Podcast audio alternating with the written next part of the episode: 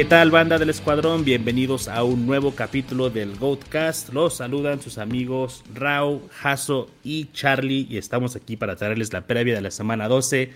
Un poquito diferente esta semana. Vamos a empezar con los tres juegos del jueves de este Thanksgiving. Y uh, como mencioné, pues me acompañan Rao y Hasso. ¿Cómo andan muchachos? ¿Cómo estás Jesús? ¿Qué tal Charlie? Rao. Muy contento. Eh, esta semana tenemos fútbol desde el jueves muy temprano, entonces como quien dice, es día festivo para nosotros.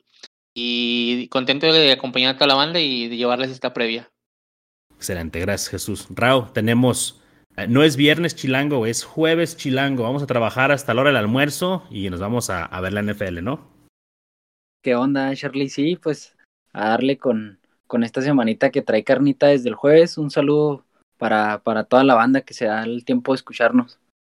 Muy bien, Raúl, gracias. Pues vámonos en caliente con el primer juego del el Thanksgiving el jueves, que son mis Chicago Bears visitando a los Detroit Lions. Raúl, ¿qué línea encontraste para este juego?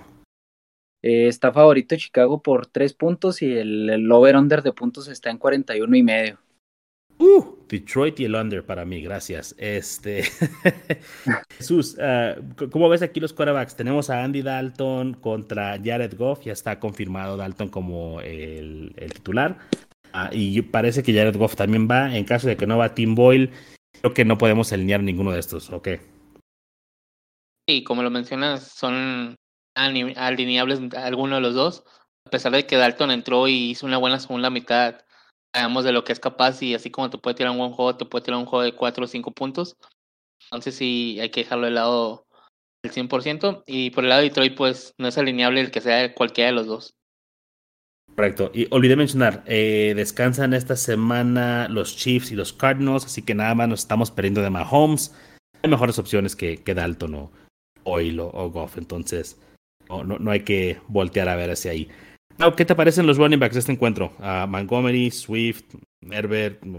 ¿A quién de estos podemos alinear?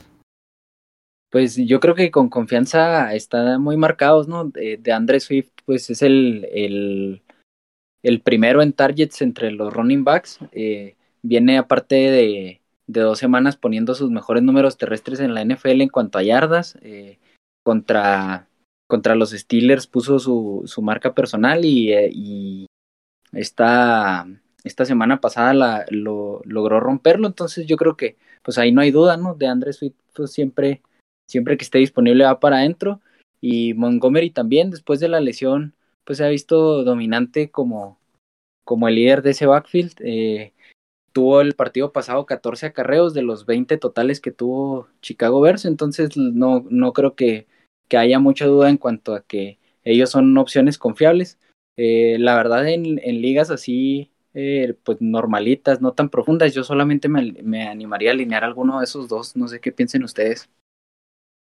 Yo estoy de acuerdo. Ah, y en una línea, en una liga un poco más profunda, quizá Jamal Williams, pero hasta ahí. Y, y tiene que ser ya pues, bastante profunda. Jesús.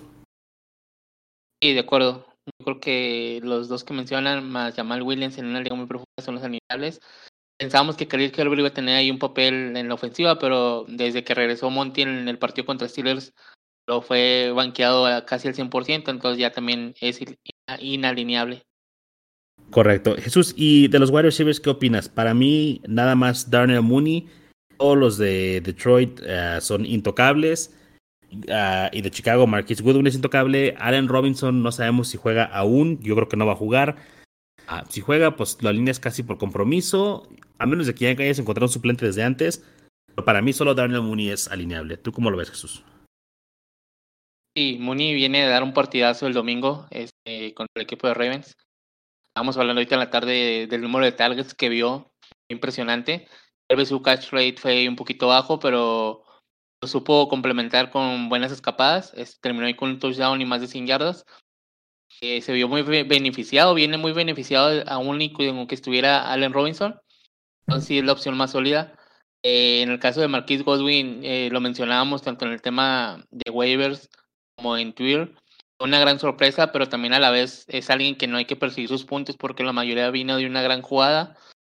Entonces sí, yo lo dejaría de lado. Y el lado de Detroit, eh, la verdad, es consistencia pura. Una semana es Raymond, otra semana es Almonra, pero realmente no es nada espectacular. Entonces, por ese lado, creo que alguno sea alineable.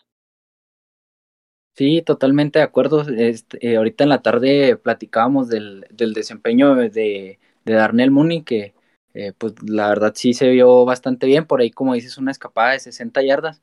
No sé qué opines de los de los tight ends, de las opciones que tenemos aquí, tanto eh, Hawkinson por los Lions como eh, y Jimmy Graham por los Bears. Jaso, ¿qué opinas de ellos? Perdón.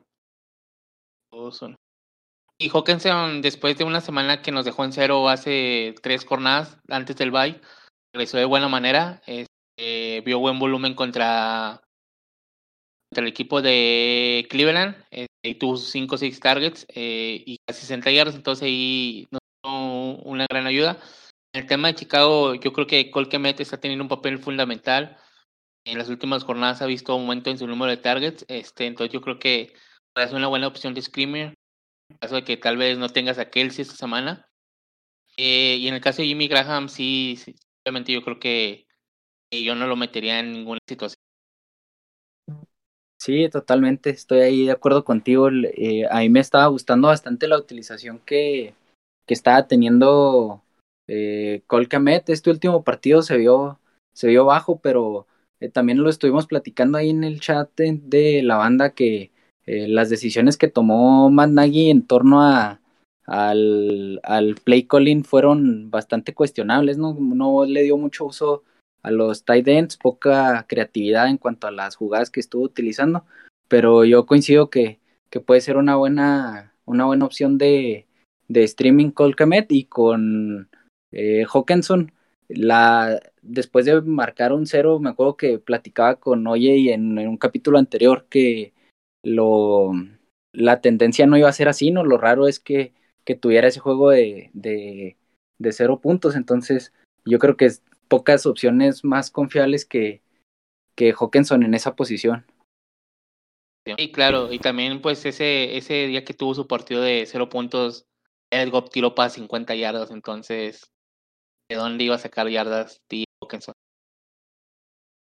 Bueno, yo nada más quiero agregar eh, de lo que dijeron, de lo que dijiste, Raúl, de Nagy, o sea, como que no, ha hecho cosas bien o algo así dijiste, no ha hecho nada bien, o sea, no solo con los Titans, con, con ninguna posición ha hecho nada bien, entonces ha afectado ahí el valor de nuestros jugadores, ¿no? De nuestros Allen Robinson y, de nuestros Colquemets y nuestros Justin Fields, entonces ojalá ya, ya, ya lo echen. Saliendo un poco el tema fantasy, Charlie, ¿qué tan cierto es el rumor que corrió el día de hoy? Pues fíjate que los osos ni, para valer madres valen madres. Uh, se corrió el rumor de que lo iban a correr. No lo desmintieron, pero no lo confirmaron tampoco. Y luego salió lo de Jason Garrett y se murió el rumor. Pero Nike dijo que no sabía nada. Evidentemente no te dicen cuando te van a, a poner el hacha en la cabeza, ¿no? Pero pues vamos a ver qué pasa ahí después del el jueves. Yo pienso que ya no pueden estar peor. O sea, sí pueden perder. Pero ya la situación es lo que es. Es un, es un equipo que ya no tiene ni cabeza. Necesitan un, un nuevo comienzo. Uh, ¿Les parece si movemos con el siguiente juego? ¿Cosas menos tristes? con... Gracias. Vamos con los Las Vegas Raiders visitando a los Dallas Cowboys. ¿Qué línea traes para este juego? Eh, están favoritos los Dallas Cowboys por 7 puntos y medio y la línea de puntos está en 51. Ok, jugoso. a ah, Jason, ¿qué, ¿qué, te parecen aquí los corebacks? Venimos de una triste tarde de Dak Prescott, con todo respeto, es, lamentable. Yo creo que en sí toda la ofensiva, Dak se vio perjudicado por la lesión de Mari Cooper, eh, después durante el partido de Lamb. Eh, pasó para más de 200 yardas, pero tuvo dos intercepciones. Partido fue fatal. En algunas ligas hasta terminó con puntos negativos. Yo creo que enfrente de la defensiva de Raiders puede tener un rebote y creo que es una opción alineada en, ligas de un coreback sin problema. En el caso de Derek Carr, eh, fíjate que la defensiva de Dallas en casa se comporta muy bien, quitando su partido contra Broncos, es cuando mejor se porta. Es, está ahí en la línea de un screamer, pero ahí yo creo que podría conseguir unas mejores opciones que Derek Carr. Ok, de acuerdo. Eh, y como mencionamos antes, nada más descansa a Holmes y, Murray, pero Murray ya lo tuviste que haber reemplazado hace un par de semanas. no estamos perdiendo muchos quarterbacks ahí. los running backs. Tenemos a Ezekiel Elliott y Tony Pollard por el lado de Dallas. Creo que ambos son alineables. Por el lado de Las Vegas, creo que con certeza nada más te diría que Jacobs. O te atreves a meter a alguien más. Drake, Richard. ¿Y otro? No, pues las opciones confiables están, están muy claras, ¿no? Por ahí Ezequiel Elliott salió tocado en algunos, en algunos snaps contra, contra los Chiefs. Eh, pudo volver al partido. Yo creo que mientras esté disponible, pues es alguien que, que va para adentro siempre. Eh, el caso de Pollard, pues tiene su, su rol en esa ofensiva que puede ser no espectacular, pero a lo mejor y por ahí eh, puede ser una opción para, para alinear.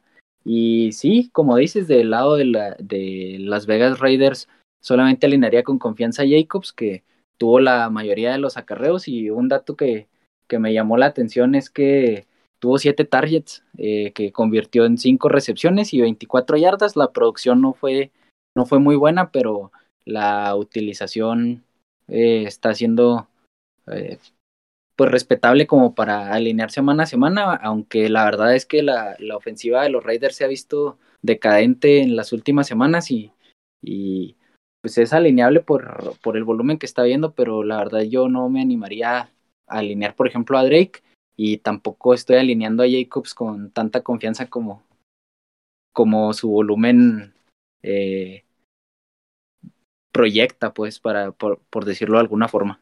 Sí, claro, te entiendo. Pero sí creo que es top 24, ¿no? O sea, es un running back 2. Sí, Tienes que alinearlo. Ok. Uh, Sus, por el lado de Las Vegas creo que es muy fácil. Hunter Renfro, ¿no? El, el uh, boy toy de, de Wilmar. Por el lado de Dallas está un poquito más complicado el asunto. Tenemos a Michael Gallup, CeeDee Lamb, a Cedric Wilson. Mm, no sé si vaya a jugar a Mary Cooper. Hay que estar atentos con esa situación. En caso de que no jueguen, pues para mí, ah, naturalmente, Gallup es el, el, que asume este rol. Aunque Cedric Wilson es el que ha visto más snaps de repente ahí como wide receiver 2. ¿Tiene más confianza uno a otro o es como escoger a ver cuál te sale dentro del sombrero y, esperar que pase lo mejor? En todos los wide recibidos yo creo que nada más confiaré en Gallup. Eso por el potencial que ha demostrado anteriormente. Pero en el partido anterior mencionábamos lo mismo ante la falta de Mari y no se, no se notó. Entonces, yo creo que Mari yo creo que estaba del lado que va a ser descartado. El tema de si Lam su conmoción todavía estaba en el aire, entonces creo que, que va a quedar como la opción principal. Pero yo lo vería como un wide receiver 2 eh, más bajo con, con upside por el enfrentamiento, pero creo que a estas alturas, a como tienes tu banca, creo que puedes tener una mejor opción que Michael Gallup. Ok, a mí juzgame loco, pero lo recomendamos en el show de los waivers el día de ayer. A mí me gusta Cedric Wilson. Yo creo que Cedric Wilson es el jugador que puede reemplazarlos, pero como el partido es en jueves, tenemos la opción de todos los encuentros del domingo y el Monday Night Football, entonces no, no me muero como que por meterlo, no creo que sea necesario arriesgarme. Más bien hay que monitorear si van a jugar Tam o si va a jugar a, Mary Cooper y ellos sí van para adentro, ¿no? Eso sí, con mucha seguridad tienen que ir para adentro si están activos y creo que no jugarle al, al bonito tratando de adivinar quién va a ser el indicado entre Wilson y Gallup, menos en ligas un poquito más casuales donde nada más hay dos wide receivers y un flex. Sí, ahí podemos encontrar mejores opciones en otros partidos, como dices. Sí, yo pienso que sí. último, chavos, a los Titans, Waller y Schultz, creo que ambos para adentro. Obviamente de Waller espera mucho más, pero ambos bastante serviciales. Sí, en el caso de, de Dalton Schultz, pues ha, se ha visto bien, sobre todo por ahí yo comentaba en alguna ocasión que quería ver la utilización de, de Dalton Schultz una vez que volviera que estuviera disponible Gallup, que estuvieran sanos el cuerpo de receptores completos, eh, entendiéndose como Amari Cooper, C. Lamb y Michael Gallup. Eh, tuvo un partido eh, más que conservador cuando estuvieron los tres receptores en el campo, pero en este, en este último juego contra el Kansas City Chiefs, pues se vio bastante bien. Dentro de lo que se puede entender como bien para los Titans, fue el líder en yardas de, los Dallas Cowboys, eh, además tuvo ocho targets, solo, solo lo superó Michael Gallup, entonces hay que estar pendientes a la, a la situación que envuelve a los Cowboys. Eh, hoy vi reportes de que es probable que sí Lamb esté disponible, pero si no, si no es de esa forma, pues todavía toma más fuerza eh, la alinear a Dalton Schultz con, con, confianza. Y del otro lado, pues Darren Waller, pues es un must start. Eh, no, no, tendríamos que tener dudas en torno a, a si lo alineamos o no. sabemos que este, estando disponible fácilmente es una opción top 5 de la posición y tal vez me estoy quedando un, un poquito corto, pero pues ahí no debería haber eh, dudas en torno a, a si se alinea o no. De acuerdo, o sea, lo tenemos en nuestro equipo para alinearlo semana a semana, casi casi hasta en el bye. Ok. Vámonos con el siguiente juego. Este es el Thursday Night Football de la semana. Los Buffalo Bills van al Superdome, a Nueva Orleans. Ah, ¿Qué línea tenemos aquí, Raúl, para este juego? Eh, están favoritos los Bills de Buffalo por seis puntos y medio y la línea de puntos está en 45 puntos. Ok, perfecto. Pues aquí vamos con lo obvio. Josh Allen va para adentro. Ah, para mí, Trevor Simeon no debe de alinearse, ni, ni el nuevo rico Taysom Hill tampoco. No es necesario meterte en ese, esa situación.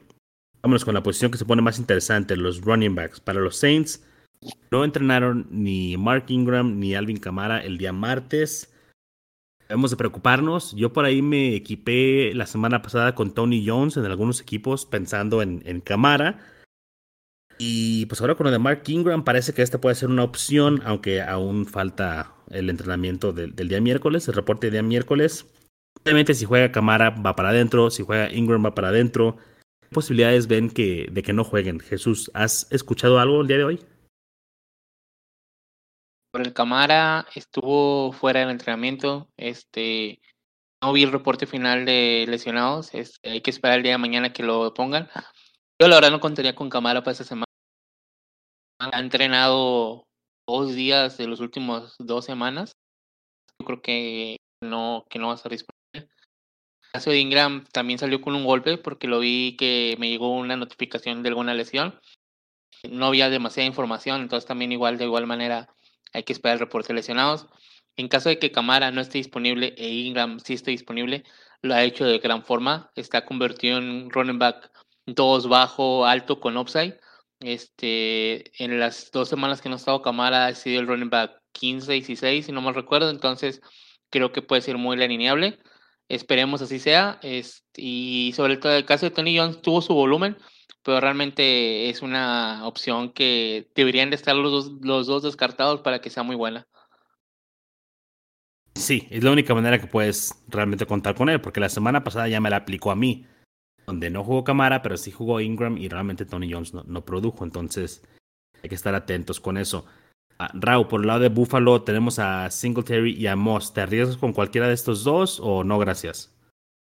No, la verdad, yo en este punto de la temporada ya no tengo eh, mucha confianza en ninguno de, de, los dos. Las últimas dos semanas, el, el, running back más productivo de ese backfield se llama Matt Breda, entonces eh, no estoy diciendo que sea una opción alineable, ni siquiera lo pensaría, pero me mantengo alejado de, de ese backfield. Creo que es una de las debilidades más marcadas de este equipo y la verdad no me ha gustado nada, nada lo que he visto las últimas semanas de, de todos estos eh, running backs. De acuerdo. Uh, Raúl, nos quedamos ahí en Buffalo. Platícame de los wide receivers. ¿Quién te gusta? Bueno, pues eh, Stephon Dix ese va, para adentro siempre, ¿no? Eh, su volumen ha estado en cuanto a targets eh, más que respetable.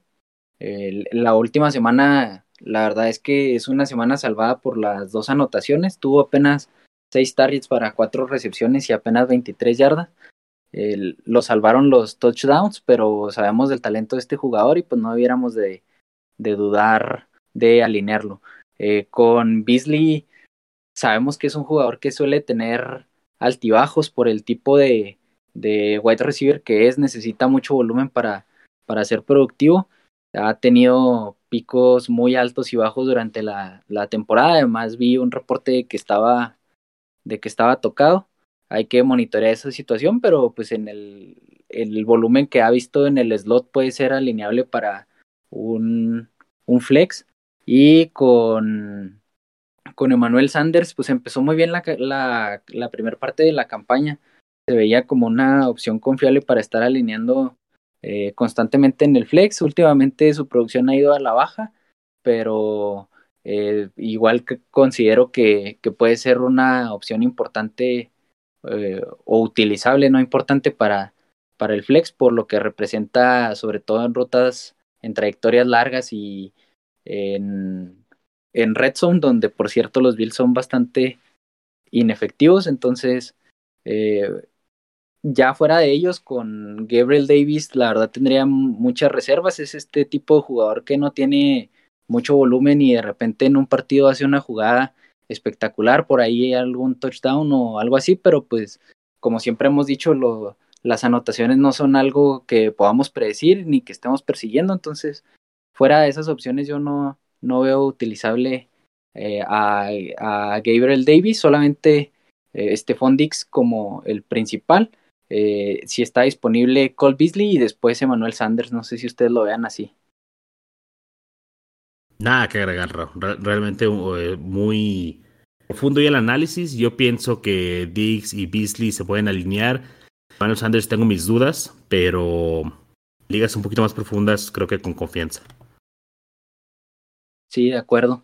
Y en cuanto a, pues nos quedan los tight ends, no sé qué opinas tú ahí, Charlie, de eso antes de pasar los Titans, del lado de los Saints, a Jesús, ¿algo que agregar ahí con los wide receivers? Siendo directo, yo creo que ninguno es alineable. Juan Smith ha tenido un aumento de volumen, pero realmente en una liga de dos equipos creo que no es alineable. En el caso de Marqués Callaway, eh, ha sobrevivido por los touchdowns. Este, esta semana volvió a anotar, pero realmente es muy poco el volumen que ha tenido. Eh, pudiera alinear alguno de los dos, pero ya en liga profunda de cuatro, tres flex. Pero en ligas de dos equipos con un flex, creo que ninguno de los dos es alineable. De acuerdo, de acuerdo, muy bien. Raúl, a los Tyrants mencionabas a Stroutman se lesionó por parte de los Saints justo cuando íbamos a empezar a, a, decir ya, ya llegó, ya, ya nos está cumpliendo y, se nos lesiona. Entonces, por el lado de los Saints, pues difícil encontrar ahí ya a alguien. Y por el lado de Buffalo, pues Dawson Knox creo que es. Perdón, mi perro está haciendo ruido. ¡Hey! Ah, perdón. Por el lado de Buffalo, pues Dawson Knox creo que mientras esté sano se alinea. Creo que pasó del tier de. Pasó de una bolsa donde decíamos el que salga está bien a una bolsa un poquito más exclusiva donde no solo está bien, sino que puedes alinearlo con confianza. No sé ustedes que les parezcan y pues realmente creo que no hay mucho más ahí que finalizar, ¿no? Con esos jugadores. Sí, con, con Dawson Knox hay una situación que se me, se me hace bastante interesante. Eh, el volumen ahí está, ha tenido sus targets, sus recepciones, ha sido bastante efectivo. Un target seguro para, para Josh Allen y la ofensiva de los Bills. Eh, la semana pasada, que en este juego que para ellos fue desastroso contra, los Colts. El Dawson Knox corrió eh, arriba del 85% de las rutas, entonces está yendo en jugadas de bloqueo eh, prácticamente nada. Eso pues representa valor, sobre todo en esta posición que ya hemos dicho muchas veces que se vuelve muy, muy volátil. Podemos encontrar, la verdad, pocas opciones con este volumen y utilización como lo está teniendo Dawson Knox. De acuerdo, Raúl. Chavos, pues bueno, ya, ya eso fueron el, resumen o, la previa, más bien, de los tres juegos del jueves. De Fantasy, a una pregunta rapidita para ambos. Si quieres, empezamos contigo, Jesús. ¿Es alguna sorpresa o, o si hubiese una sorpresa en este jueves, cuál crees tú que sería esa sorpresa? Porque pones en mi boca lo que los tres pensamos. Que Detroit consigue su primera victoria. Sí, yo, yo estoy estoy en eso. Yo creo que Detroit consigue su primera victoria y a cuestas de mis Bears, pero pues no, pasa nada, todo sea porque se vaya Nagy. ¿Tú, Rao, tienes alguna otra o estás ahí donde mismo? Sí, me quedo también con esa, es lo que veo más probable que pueda pasar como una sorpresa. Eh, la verdad, espero que no, porque no soy muy afín a los Lions, pero sí lo veo como una posibilidad. Bueno, pues ya que me pusieron la guillotina, pues déjenme otra menos complicada. Yo creo que Reyes tiene alto porcentaje de salir con la victoria. Mm, no sé. Y, no por mm. la ofensiva, no por la ofensiva, por la defensa. nada me sorprendería. Eh, semana corta, juegos de Thanksgiving, mm, pero no. O sea, creo que es más probable que, que los Leones ganen. Y, y, más, este, como sorprendente al mismo tiempo.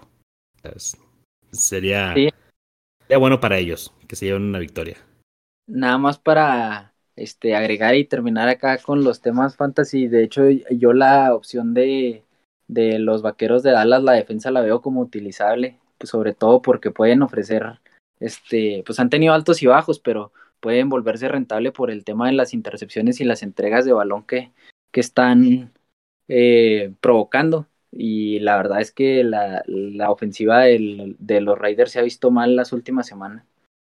Bueno, si te quieres meter en el tema maldito de las defensas, Raúl, creo que para mí no hay una mejor defensa esta semana que la de Chicago. Aunque pierdan. Puede ser como el juego contra Baltimore. Pueden tener cinco o seis capturas, un par de intercepciones y aún así perder el juego. Entonces, ah, creo que Chicago es una buena opción para, para streamear de defensa si está por ahí suelta. Sí, de acuerdo, ya en el, en el otro partido, pues también si hablamos un poquito de, la, de las defensas, la de los Bills se había estado viendo bastante bien hasta eh, la, solamente eh, con excepción de aquel juego contra los Titans y este contra los Colts que ya nos enseñaron que les duele el ataque terrestre dominante. Entonces eh, la verdad no creo que, que los Saints tengan lo, las armas para poder hacerla ver de, de esa misma forma donde se han visto mal entonces también creo que la defensa de Bills puede ser utilizable es utilizable esta semana más bien pues vamos a ver qué pasa. Jesús, ¿algo más?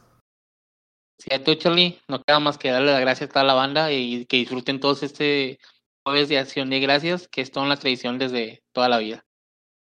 Banda, y no olviden estar activos en redes. Jesús es el encargado ahí, así que cuando están interactuando en redes, generalmente están interactuando con él, el resto del equipo, Antonio, a Mario, Rey.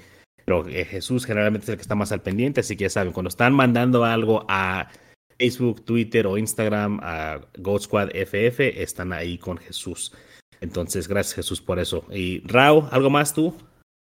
No, sería todo, nada más pues a disfrutar los juegos de, de este jueves que tenemos eh, más opciones de lo acostumbrado, pero eh, pues yo siempre digo que el Thanksgiving para mí es, un, es de emociones encontradas, me gusta mucho que haya eh, tantos juegos el jueves, pero me disgusta que haya tan poquitos el domingo, entonces eh, emociones encontradas, pero pues a disfrutar que, que ya nos queda poquita temporada.